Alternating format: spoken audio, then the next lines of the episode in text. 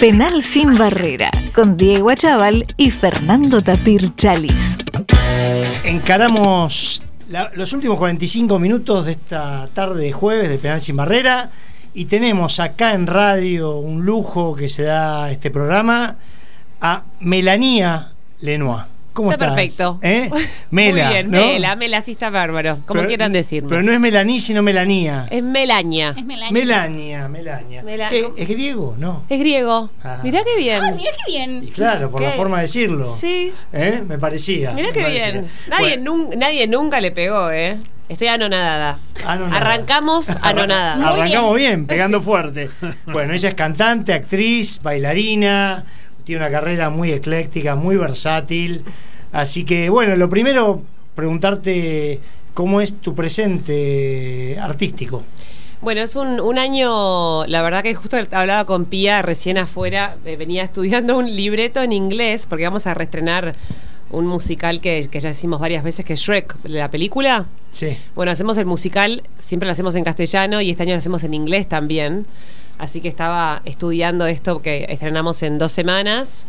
Y también, eh, bueno, es un año espectacular porque estrené una obra que codirigí justo con Carla Calabrese, que es la directora y dueña del Maipo. Eh, es una obra de texto, se llama Consentimiento, donde actúo también y también está haciendo un musical que se llama Come From Away y vuelve un clásico que se llama Forever Young, al Uf, picadero. Qué buena obra. Así que no me puedo quejar, no me puedo quejar de este año artístico, que además en general los años electorales son complicados para el arte. Así que Para todos. para todos. Sí, para todos. Para todos. La gente no hace movimientos. Sí, sí, está todo requieto, entonces la verdad que... Sí, es la excusa de siempre, ¿no? No, viste, elecciones a fin de año, pero no va a es así, pasar nada. pero es así, para ellos se siente Se muy nota, bien. se sí, renota. se o sea, el año sí, sí. pasado era como que estaba todo, la gente quería salir, ¿viste? Salía, hubo mucho movimiento de teatro. Este año se nota que está un poquito más, un poquitito más estancado.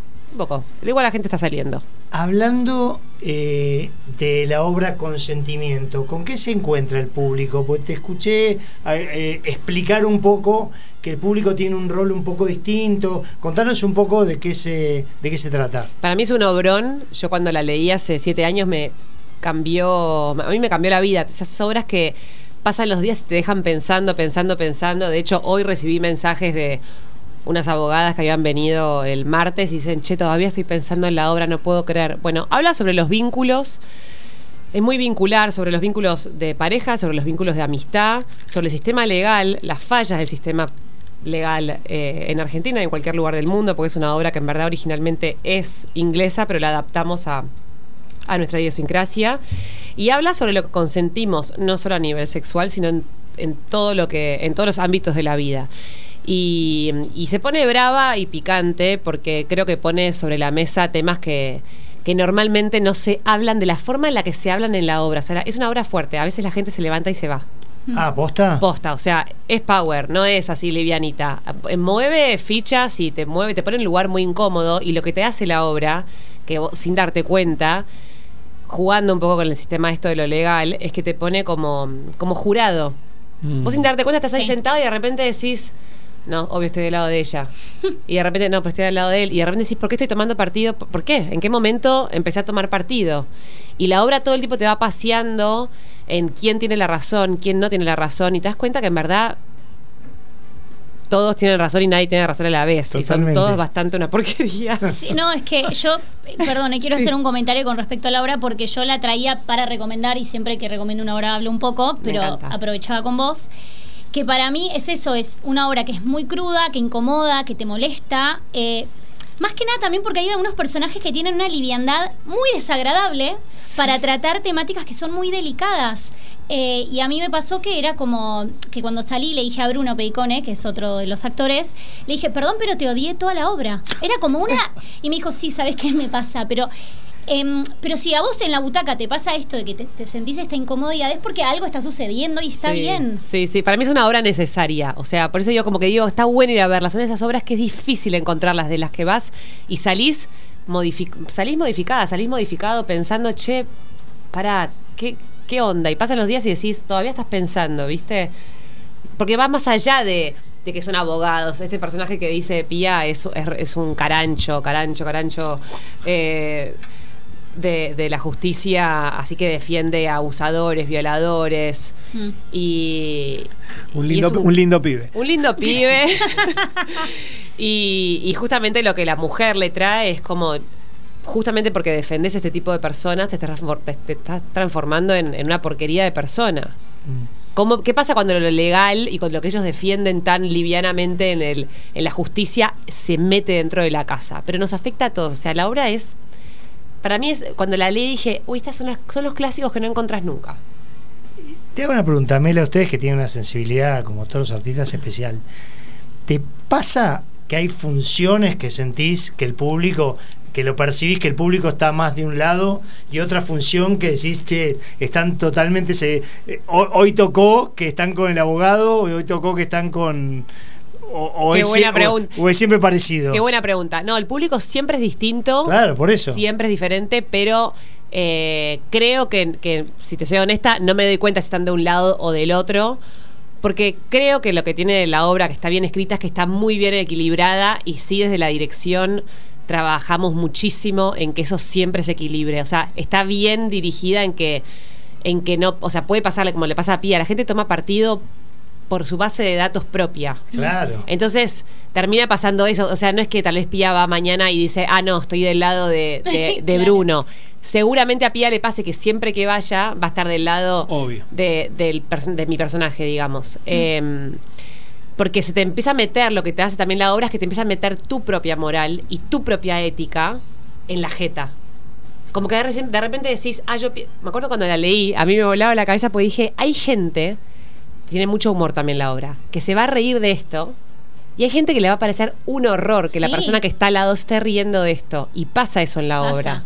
Es muy incómoda por eso, porque no solamente te estás jugando lo que está ahí, ahí de, de repente decís, ¿qué se, qué se riéndote? No, y además yo creo que también hay mucha gente que se debe reír por incomodidad, Sí. que eso repasa en el teatro. Sí.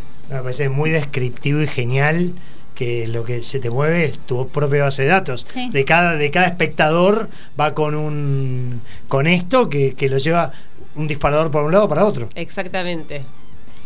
Meluchi, hablando un poco de, mm, quiero como ir un poco a tus bases, Sí. eh, porque vos tenés una trayectoria muy larga en la comedia Vos musical. me conoces hace mucho. Y yo te conozco hace por lo menos 20, 11 o 12 no sé, años. más. ¿Más? Bueno, do- sí, 15.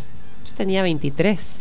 Bueno, Mela era mi, fue mi primera profesora de teatro cuando yo empecé a empecé clases de teatro y en ese momento Mela eh, tuvo como un salto, ¿no? Vos igual después en que quedaste en Chicago Claro, en este musical. ahí. ¿Querés contar cómo cómo fue ese primer como medio como llegaste a eso y, y con qué te encontraste?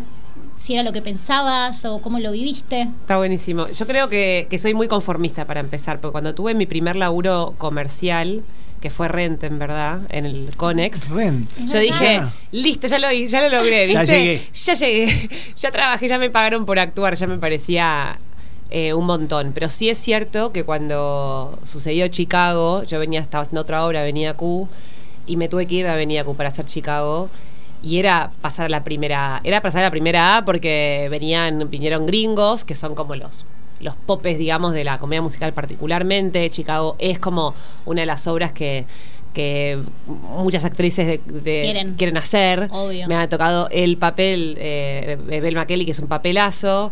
Y me habían elegido los norteamericanos. Entonces, de repente, me acuerdo que salió, la primera vez que me eligen, porque después se pospuso y se volvió a hacer más tarde, eh, salió en la, en La Nación, decían, eligen a una actriz desconocida. No, increíble, claro. Fue increíble. Pero entonces fue un salto, porque de repente, de estar laburando y estar haciendo mi camino, de repente el, el medio fue como, che, ¿quién es esta piba que de repente viene un, un yankee, la ve y dice, ¿por qué ella, no? A ver qué tiene. Entonces a mí me puso en un lugar diferente. Eh, no me lo esperaba, porque a mí no me habían dejado de audicionar para el papel de Belma Kelly, porque yo no tenía como el currículum que ellos creían necesario para audicionar para ese Ah, vos protagónico. Yo audicionaste audicioné para otro? ensamble, para que es para como la gente, los bailarines y el, y el equipo norteamericano, a medida que iban pasando los días, me decían, che, para, queremos verte mañana. ¿Te gustaría hacer el reemplazo de ellos? Obvio, sí, claro. Y pensé todo el camino, fueron cinco días de audición. Pensé todo ese trayecto que me estaban viendo para, para hacer el reemplazo y ser bailarina. Era lo lógico. Y cuando termina el último día me dicen, Te queremos, sí, te queremos para esto. Yo no entendía nada. Y fue un proceso duro porque fue una, fue una experiencia difícil, la verdad, eh, por, por la demanda, por el desafío, porque se había hecho acá antes con una producción con Sandra Guida y Alejandra Radano, que son dos actrices espectaculares, y creo que había mucha comparación y, y algunas eh, cosas crueles como del, del, del, del, del medio, digamos, pero yo aprendí un montón. De hecho, hace poco lo venía recordando como que fue un, fue un lugar donde yo aprendí mucho sobre cómo trabajar a nivel. eh, tuve que terminar un contrato, romper un contrato, hubo todo un. Con Avenida Q. Con Avenida Q, hubo un bardo con eso y, y aprendí mucho como de la parte de atrás, como laboral, eh, de, la, de la parte del, del lado B, del lado que nadie te quiere hablar y que es más turbio. Sí.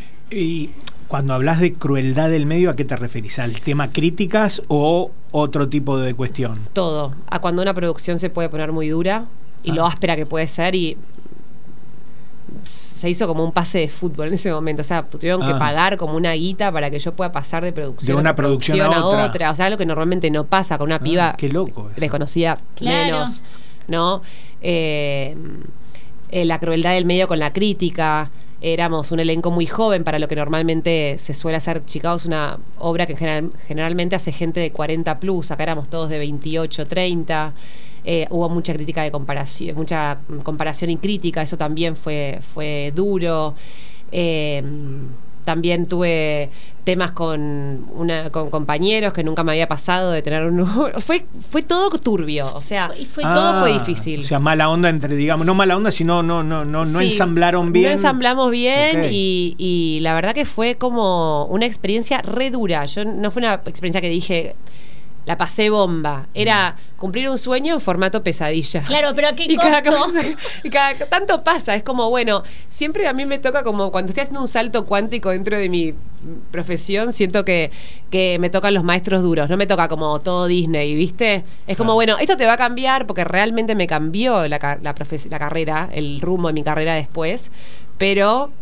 eh, pero de la for- de dura, o sea, la vas a- va, va a haber sangre y sangre. Bueno, pero también supongo que viéndolo del lado bueno, a vos te hizo crecer más rápidamente. Muchísimo. O sea, fue, fue una, una un curso acelerado, un máster. Para Claro. yo siempre digo que Chicago para mí fue un máster. De hecho, me acuerdo que en ese momento eh, Flor Borenstein, que era la, la- la- la, eh, productora ejecutiva de Greenbank, la, produ- la producida Greenbank, eh, en ese momento que estaba así decidiendo y yo me sentía mal porque nunca había roto un contrato y me dijo, mira, Mela, y a mí eso me enseñó del- de cómo es el tema de la producción y, y entender eh, el lado no humano y frío y, y- y comercial del, del- del arte, ¿no? Me dijo, acá nadie piensa en vos.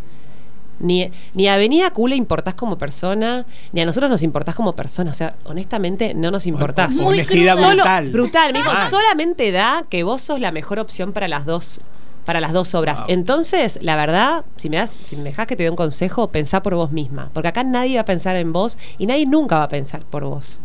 Qué flash. Entonces, y, y eso fue re duro cuando, cuando me lo dijo, yo me quedé en el teléfono, tenía 28 años, estaba como pero era honesto y es real y me reenseñó eso para el futuro, como a saber controlar con diplomacia, pero entender que es verdad. En el fondo, sos un, sos Sos un, un número. sos un asset, ¿no? Sos como, como algo que le sirve en Claro. un momento, sos un número, justo das la- la- los condimentos justos.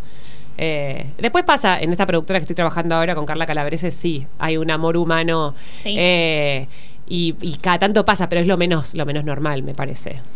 Está bueno pasar por lo otro para también valorar, para Exacto. poder valorar esto. ¿no? humana. Claro. Exacto. Eh, Mela, eh, eh, te, costó un poco que te hayan encasillado en el tema de la comedia musical porque, digamos, eh, estudiaste en conservatorio, so- sos mucho más que eso. Gracias. ¿Eh? ¿Cómo, ¿Cómo se hace? Porque hemos visto actores de la talla de Darín, de Franchella, que por ahí estaban determinados en un determinado lugar y, y, y ese encasillamiento quizás les hizo hacer un estiramiento copado que los llevó a, a- a conquistar otros, otros lugares. Sí. Eh, ¿cómo, cómo, digamos, cómo Bueno, llevas ese encasillamiento a, a- a trascenderlo. Es re difícil porque es una cosa que yo siempre hablo y que, y que siento que me, que me cuesta un montón, lo sufro, porque realmente aparte del musical, en general cada vez menos, pero es considerado como un género menor, medio que son los malos actores, ¿viste? Los que no... Yo vengo hace mucho tiempo haciendo como una cruzada en, en mostrar que la gente que labura musical son personas muy preparadas, de hecho somos como... Somos de las personas que creo que más cursos y clases y cosas tomamos porque realmente para hacerlo bien tenés que estar muy, muy, entren- muy entrenado y, y con mucha salud. Hay una cosa que pasa en Argentina, que es que un poco vas haciendo la carrera que el país te va entregando, porque, o sea, Total. no como, o sea, si tengo oportunidad de laburo, no es que digo, ahora voy a elegir no hacer musicales para que me puedan ver en audiovisual. No nos podemos dar ese lujo en Argentina. Hay laburo y laburo, lo agarrás. Sí. Porque no sabes si después va a haber otro laburo. Claro. Y a mí me viene pasando que hay mucho del laburo que se me dan comida musical, pues me fui desenvolviendo en eso. Obvio que cuando me toca un laburo por fuera, cuando hago cosas audiovisuales, eh, aprovecho y trato de darle un poco de empujón y visibilidad para que vean, porque digo, si saco todo el musical y solo dejo mi, cur- mi currículum de lo que hice de teatro de texto y de pro- proyectos audiovisuales, no me, me catalogarían como una actriz Sí. de texto. Total. Pero como tengo una impronta tan fuerte musical que fue donde el destino más fuerte me puso el foco, entonces al- a- hay veces que cuesta mucho eh, que me saquen de ese lugar. Pero yo intento, por ejemplo, Consentimiento, es esta obra que, que, co- que codirigimos y que eh, llevamos adelante, es una obra de texto y, realmente es como una cruzada también por, por mostrar que puedo abordar un texto así, que podemos abordar, dirigirlo, producirlo, ¿no? Y, y por suerte tuvo muy buenas críticas y, y es, es eso, ¿no? Como ayudar también esto, en un, programa de radio, hablar un poco y, y- y sacar esas ideas que a veces tenemos tan prejuiciosas sobre las cosas. Creo que lo puede pasar en un montón de aspectos y planos de la vida. ¿Te puedo hacer una pregunta que dijiste? Hablaste sobre tus saltos cuánticos, como que dijiste que tus saltos cuánticos siempre llevan un poco de sangre. Sí. ¿De qué otro salto cuántico, además de, bueno, este que hablamos de tu papel de Belma en Chicago, cuándo pensás que fue otro momento así de tu vida? Y el más reciente es consentimiento para mí, porque el proceso fue, fue súper intenso. Eh, por un tema de cómo habíamos elegido hacer el diseño de producción, tuve que ocuparme de muchas áreas, Sí. o sea, de muchísimas. Hice la traducción y la adaptación, el vestuario y la escenografía, la puesta de luces, la dirección, la música. O sea, hice todo. Ni siquiera en teatro independiente haría tantas. Uy, justo se apagó el mío, no importa. Eh, ni siquiera en teatro independiente haría tantas, eh, tantas áreas, cubriría tantos rubros. Entonces, ya de por sí el papel es re demandante. eh, lo hicimos en muy poco tiempo. Normalmente una obra se ensaya dos meses. Esto lo ensayamos en 22 días. Mm. Y es brutal el texto. Entonces fue como, como si ustedes estuvi- la sensación del proceso fue como que estaba empujando una carreta de piedras. Porque se dio así.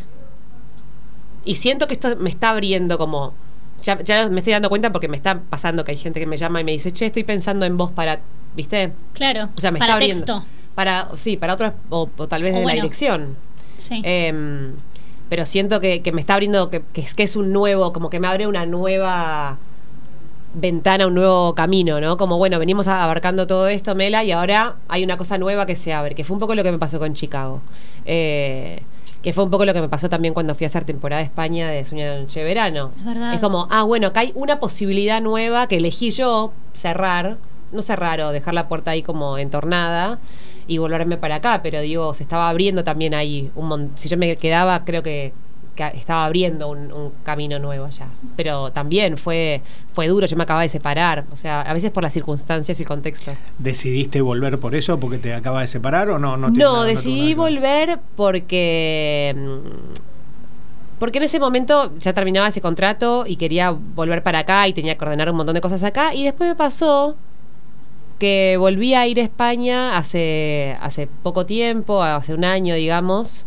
eh, y estando allá un tiempo más de nuevo, como que me di cuenta que, más allá de que luchamos mucho con muchas cosas acá en Argentina y en Buenos Aires, es un lugar muy espectacular para vivir. Y no siempre todo es tan fácil afuera ni brilla tanto como, como nos imaginamos Como que brilla. Y acá hay muchas más, o sea, yo acá ya tengo un, territorio conquistado que allá me llevaría también un tiempo construirlo al mismo nivel que lo hice acá. Entonces, si acá tengo posibilidades, tengo mi familia, tengo mis amigos, ¿Para qué? Me, no sé, de repente me vi con la posibilidad de estar viviendo en España, pero en una casa, compartiendo un cuarto. Eh, Viste, con 40 años, digo, Cero contención. cero No, sí, ¿Es necesario? sí, claro. Vemos. Después si sale un proyecto donde me llaman para irme una temporada y lo podemos charlar, obvio. Pero aparte en España hay un talento enorme y nosotros somos sudacas que si que si aprendemos un Ex- ¿Existe eso todavía? Sí, allá sí. Re, ¿Sabes? Mira, sos te cuento, sudaca, te cuento, ¿no? un- te cuento Ah. una cosa que me contaron en el último viaje. Ahora hay una invasión de cotorras, ¿viste? Como acá. Sí. En Madrid. Sí. ¿Sabes cómo la llaman? No, invasión de sudacas. Cotorras argentinas. No. Uh. es que es increíble la cantidad de gente, por lo menos de mi edad, que se está yendo a Sí. España, es mm, Sí. mucha. Pero en España el actor argentino es muy, muy valorado. Es muy valorado, pero también la realidad es que hay muy buenos actores en España y la verdad es que si vos no hablas español, yo cuando estuve allá mm, me tomé mi clase de español. Claro. Si no hablas español, tenés muy acotado la cantidad de El papeles que podés claro. hacer. Son muy avalorados, o sea, les encanta nuestro teatro, son, nos quieren un montón. Pero digo, tampoco es que es como. Yo tengo un montón de amigos que están allá y que la están peleando igual o más que lo que la pelearon acá, para laburar de actores. Te hago una otra pregunta, Em, porque además de que sos actriz y cantante y bailarina, también sos, que es muy eh, interesante, sos tripulante de cabina Sí. y quiero que cuentes, porque es, es una re historia para contar, y si también que seas tripulante de cabina, si es que se vincula un poco con la otra obra que estás haciendo que es Come From Away, Sí, claro, está bueno. como mucho para contar ahí. Y me da, me da mucha, me da mucha data para hacer la obra, obviamente, aunque haya algo de piloto y no de, y no de tripulante. Tripulante para. La gente nunca sabe si decir azafato o tripulante. O sea, lo técnico sería decir tripulante, Tripulante de cabina, de ¿no? cabina. Eh, por si no saben lo que es un, un tripulante. Eh, la historia con eso es que, bueno, yo estaba en, en- estaba en pandemia, tuve una situación así delicada de, de- de salud y estábamos sin laburo, la pandemia creo que nos frenó a todos y ahí, bueno, tengo estos amigos, es parte de la misma productora, el marido de, de- de Carla, Enrique tiene un, Enrique Piñeiro, cineasta, Ah, lo conocemos, Sí. Enrique tiene un 787, un avión grande para 230 personas, 234, que, eh, que lo adquirió para hacer misiones humanitarias principalmente.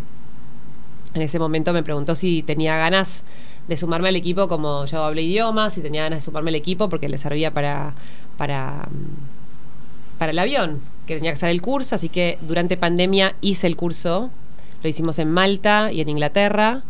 Y, y bueno, y me, y me sumé a una nueva profesión que es eh, ser tripulante.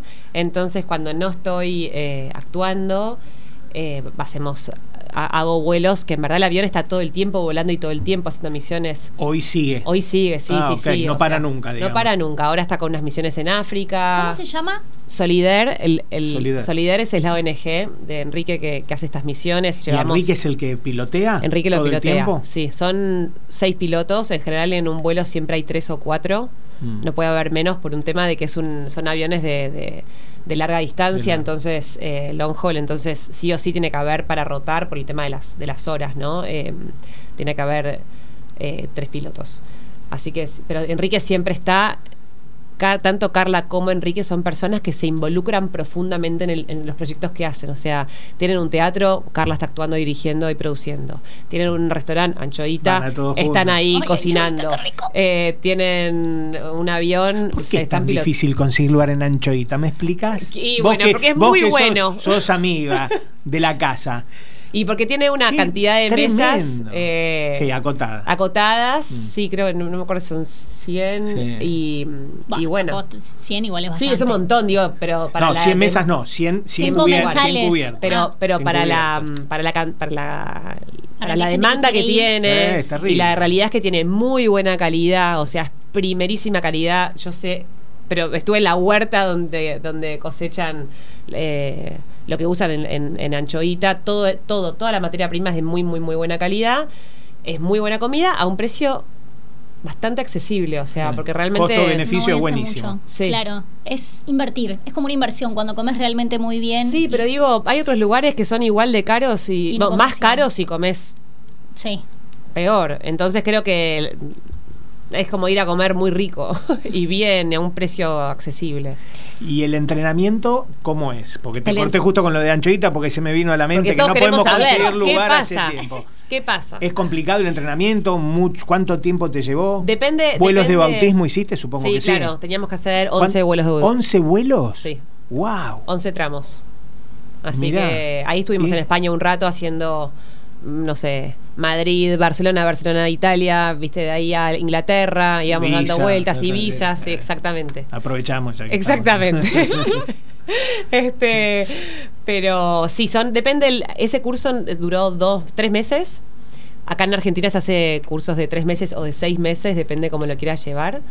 Eh, y después, la aerolínea, o sea, si vos viajás en una aerolínea, querés hacer, trabajar en una aerolínea comercial, la aerolínea misma después te hace otro entrenamiento específico para la aerolínea. Para la aerolínea, Claro, claro. o sea, para que te aprueben ahí. Nosotros hicimos el entrenamiento para me recibo de tripulante, es como el médico que se recibe de médico y después hace la... la- la- la- bueno, nada que ver, ¿no? Obviamente, pero se especializa en traumatología, bueno, no sé, acá es, te recibí de tripulante y después te especificás para el avión que vas a... Yo no puedo volar cualquier avión. Mm. No es que me suba a cualquier avión y digo, hola, soy tripulante. No, yo estoy entrenada para un 787. Solo puedo volar 787. 787, No puedo volar no otra más. cosa. ¿Y cómo se vincula esto con Come From Away? Si querés, eh, bueno, contá también, para poner en contexto, eh, Come From Away, la obra que también estás haciendo en el Maipo, en donde haces de pilota. Hago de pilota y es, es la, es la primer piloto mujer en volar en aerolínea comercial. Es una historia basada en hechos ¿En- en reales. hecho real? Sí, es un grupo de gente, o sea, 7.000 refugiados que fueron derivados a una isla en el medio del Atlántico de Canadá, se llama Gander.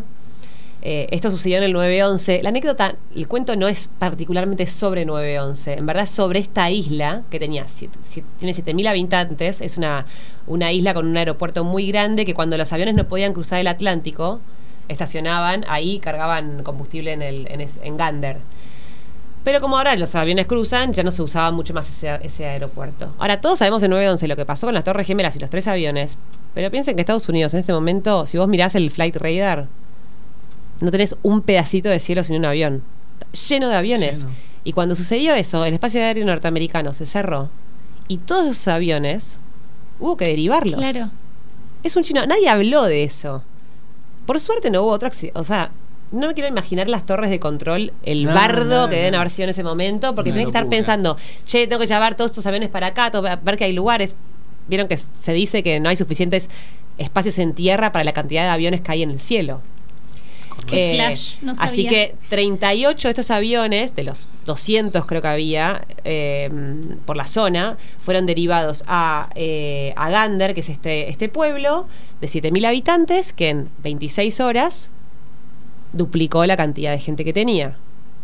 Y es toda esta gente que durante cinco días refugió, armaron eh, eh, lugares de hospedaje, comida, todo gratis para toda esta gente durante cinco días. Y la gente que estuvo refugiada en Gander particularmente dice que fueron de los cinco días más increíbles que les tocó vivir en su vida. O sea, como que dentro de una situación de total oscuridad, la luz de la solidaridad. Es re loco, porque yo decía, una hora sobre solidaridad. Qué, po- qué plomo. O sea, Sí. ¿cómo la contás que sea copada? Porque son esas cosas que quedan medio Sí, sí. medio gomas, no sé.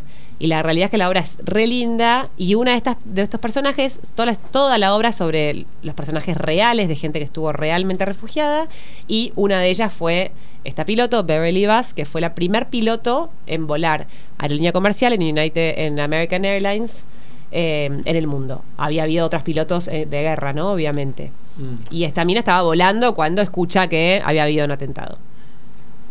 Buenísimo. ¿Me puedo meter en la obra El curioso incidente? Sí, que la- la, claro. la fui a ver y me... me ¿la, Ay, hiciste, sí. ¿La hiciste con Iñaki al lado? Claro, con niña, lo, adoro. Yo era la mamá. Es el sobrino de una, de una amiga. Escúchame. eh, Ay, sí, la conozco, la- conozco a la, a la tía de Iña. ¿Sofía? Sí, claro. Ah, mira. mira. Ido a su casa. Sí, sí, soy amigo de, de ella y del marido. Eh, me partió la cabeza esa obra. Es tremenda. Bueno, Stage Son Company. tres es- horas. Lo que no, no, no puedo entender, creo que la están por están, con ganas de. Ojalá, sí, estamos intentando que vuelva. ¿Cómo hacen para tener esa letra tres horas? ¿Cómo hace este chico? Y bueno, es lo es que. re loco el papel, o sea, es Sí. muy es muy difícil hacer eso. Sí, es un papelazo. Iñaki lo hacía increíble. Eh, Y sí, para eso estamos entrenados, para, para tener, yo en este momento tengo cinco obras en la cabeza. Cuando, si lo pienso racionalmente digo es imposible. Es una locura. Pero lo sé, o sea, no sé, pasa una magia, que estamos entrenados para, para eso. El laburo que hacía Iña era de muchísimo compromiso, no solamente de memoria, pero físico, y emocional. Eh, es una obra eh, que es un reloj, bueno, vos la viste, es un relojito. Eh, Stage Company en general, todas las obras del Maipo de Stage, que es la productora, eh, se, se destaca por buscar productos de calidad, historias con, con una potencia y con, y con fuerza, ¿no? Que tengan algo que dejar. Y el curioso tiene, tiene eso. O sea, es una obra que vos salís y decís, "Pa, o sea, que acaba de pasar, que trae mucha concientización sobre temas que son importantes a hablar. eh, muy bien producida, al mismo nivel que la verías en West End en Broadway, a, una diferencia de precio abismal. Porque allá la pagarías 80, 100 dólares y acá la pagas 15 dólares. Esa es la real, esa es lo- la realidad. Porque para teatro es larga, Sí. pero no deja de captarte, o sea, se lleva bárbaro. Sí, para nosotros, para, para teatro argentino es largo, porque la, el- justo hablábamos con Consentimiento, también es una obra larga, dura dos horas cinco. Sí, Y es larga, es verdad. larga. Y nos decía la autora, Nina Rain, vino, vino al estreno, y nos decía, es que esto en verdad no es una obra larga para Inglaterra. Para ustedes sí, Para pero para nosotros. es como, ¿Nina normal. fue al estreno? claro. Ah. Dijo que era la mejor puesta que vio en el mundo. Oh. Sí. Así Que que... es como medio Montessori vibes la apuesta, ¿no? Tipo, es todo muy. mm, Esa, esa, esa apuesta fue una idea mía porque tenía que ver cómo resolverla. todo con cartón La de cartón. Es todo cartón, es cartón. Está es toda- buenísima. Está toda hecha con Como- cartón. Yo tenía que ver cómo resolver que había otras dos obras Ah. y cómo hacía para tener muebles que pudiera entrar y sacar rápido el escenario y guardar y que no fuera un tema de guardado que se puedan desarmar. Y no sé, en un momento se me ocurrió y me puse a investigar y encontré una una mm, productora de, de muebles de cartón en Santa Fe que se llama Cartonia y les dije, che, necesito que me produzcan esto en un mes, ¿me lo pueden hacer? Y sucedió la magia. En un mes. Sí, sí, sí, les dije, tengo todo esto para que me hagas. Hacémelo. Y la verdad que fueron, fueron unos genios. Contame un poquito de Güera. Porque para los que nos están escuchando ahora, estamos con Mela Lenoir, Gracias. gran actriz, gran cantante. Y Me- bueno. Yo más- quisiera escucharla también, ¿eh? Un poquito. Yo quisiera escucharla. Bueno, dale. ¿eh? Pero bueno, no que resp- de- ojalá, ojalá dijo. quiera que la escuchemos. ¿Por qué, por qué el nombre Sí. que me resultó Llamativo, atractivo, sí. atractivo, no llamativo, Atractivo. atractivo. Este, y bueno, ¿qué onda? ¿Cómo fue hacerlo? Eh, Y perdón, si es distinto cantar hacer una, o sea, presentar tu disco o hacer una comedia musical. Sí, no tiene nada que Nada que ver, ver, ¿no nada que cierto? ver y fue Ok. un súper desafío de los más difíciles que me tocó atravesar, hacer música, me parece, hacer un disco, autogestarlo, más Mm. allá que yo tenía un, mece- un mecenazgo que fue, me reayudó, Claro. o sea, porque realmente producir un disco es carísimo. eh, pero habíamos presentado un proyecto de, me- de mecenazgo, el proyecto salió y de repente dije, ok, ahora lo tengo que hacer. ok. Este, no ya tengo estoy en el baile y Ya- tengo que bailar y cantar. Sí, y me costó un huevo porque tenía una fecha límite, la pospuse porque me quedé como, como paralizada. Tenía dos temas y para una fecha tenía que tener todo el disco y no lo tenía. Para marzo tenía que tener del 2020, tenía que tener el disco entregado y era agosto y todavía tenía dos temas y en un momento la agarré a mi productora y le dije, ¿sabes qué? O sea, no puedo también por la cantidad de laburo que estaba teniendo. Le dije, en diciembre nos vamos una semana al Delta a ver si se me destraba. clic. Y en una semana escribimos todo el resto del disco. Fue un tema, Wow. un tema por día, fue como una catarsis musical. Fue, fue impresionante y muy sanador, porque también es un, es un disco que sale a partir de. es una foto de un momento de mi vida, de un momento duro, de un momento de mucha transformación. No es un disco eh, comercial para nada, es solamente una. Digo, teniendo el mecenazgo, yo tenía la posibilidad de hacer una catarsis re honesta, de, hacer mi música, hacer lo que, lo que me salía del corazón y creo que fue como muy alquímico, como que transformé, mm, te puedo decir la historia atrás de cada canción y, y a, a mí me sanó unas heridas muy muy muy profundas. El, el tema, bueno, tiene una intro ahí con, un- con una intro más musical, pero después el primer, la- el primer tema, Volar en la Tierra, es una canción que escribí después de, yo estuve casada, me divorcié. Es una canción que, que, que, que compuse después de mi, de mi separación con Chapa, que Piu Que yo conoció. fui al casamiento. Sí. Y la canción eh, es, no sé, es esa- eh, todo toda la primera parte del disco. es Mucha muy- catarsis. mucha catarsis, sí, es, es muy, muy honesto y muy simple, muy introspectivo. Después tiene al final de todo, como un- medio como una coda, dos temas que son más un poquito mi, mi humor, que es una canción que le escribí a mi perro, y otra que se llama Güera. Eh, y Güera eh, es como me llama mi, mi pareja actual, Ah, eh, ok. de, por rubia, eh, Sí. me dice Güera. Ahí va. Eh, y esa canción, la última, fue una canción que le escribí como a. a- en forma de, de darle una respuesta a todos los comentarios que una veces puede escuchar de lo- al a los haters. Los haters. ¿no? pero claro. no, Y- es, es un problema el tema ese de los es, haters, ¿no? es un Porque- tema, es un tema y las cosas siempre llegan y es. Yo la verdad que me, me encantaría decir que, que me chupaba todo un huevo, pero la verdad que no me sucede. Ah, no, no Eh, sucede. Y no, me encantaría cada vez un poco más, creo que cada vez un poco más, pero obvio, cuando, cuando una bala te pega, te pega. O sea, Mm. qué sé yo, creo que uno puede hacer cuenta que, ah, no me importa nada, pero cada vez menos. Me acuerdo cuando estrené Chicago, alguien puso en una en un blog en- o en una página de Facebook, cuando Facebook recién arrancaba, la peor Belma Kelly de la historia. Ay, no, No. claro. Y vos recién empezaste. Eso No. me tardó cuatro meses Me está jodiendo. en, en, en irse de mi corazón. Che, qué embole, que se nos va el tiempo. Está todo re interesante. Pará. eh, bueno, que primero. Primero, sí, sí, obvio. por favor. Nuestro Cuando quiera, me encantó, auspiciante, me. Club Náutico Buchardo, te regala una comida para dos personas. ¿Qué? Así ¡Qué que lujo! cuando quieras. Y o- otra canchoita, prepárate. Yo estoy comer, ¿eh? Pará, cerramos con vos, ¿podemos Dale, cantar un poquito? Ay, Bueno, ¿Te animás? está Dale, quedan pero- dos minutitos. que, eh, canto una que medio que la gente sabe. Porque Dale, un pedacito de Forever quieras. Young, el clásico de Alphaville. Dale. Que Dale. también es la que canto en la. ¿No? re lindo. Pero una versión. Bueno, así me Vamos. A capela, vamos. Sí, a capela. Forever young, I wanna be forever young. Do you really wanna live forever, forever and ever? Forever young, I wanna be forever young. Do you really wanna live forever, forever, forever young? Summer like water, summer like the heat. Summer a melody and some other beat. Sooner or later, they all will be gone. So why don't we stay young? It's hard to get old without a cause. I don't wanna perish like a fading horse.